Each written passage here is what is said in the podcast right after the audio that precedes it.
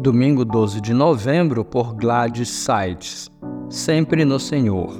Permaneçam assim firmes no Senhor, ó amados.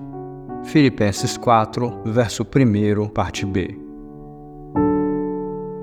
Um alpinista não deve subir uma montanha sem o seu equipamento de segurança. Isso inclui capacete, cinto de corpo inteiro, trava-quedas, cordas, talabarte, etc. O talabarte é um dispositivo conectado ao cinturão do alpinista que prende o atleta a um ponto de ancoragem e impede a sua queda. Na vida cristã, o nosso ponto de ancoragem é o próprio Senhor. Quando nós estamos conectados a Ele, corremos o perigo de cair. Conforme a altura da queda, ela pode ser fatal. Ao escrever aos Filipenses, Paulo recomenda que estejam sempre firmes no Senhor. Os tempos eram de perseguição e os cristãos sofriam pressões de todos os lados. Quem não mantinha comunhão com Deus poderia acabar caindo nas astutas ciladas dos inimigos da fé cristã. A ligação com Deus garante também a harmonia dos relacionamentos. Evódia e Sintique, que eram cooperadoras fiéis, estavam com o relacionamento estremecido. Paulo orienta que vivam em harmonia no Senhor. A própria alegria da vida cristã só é possível se estivermos conectados ao nosso ponto de apoio, que é o Senhor Jesus.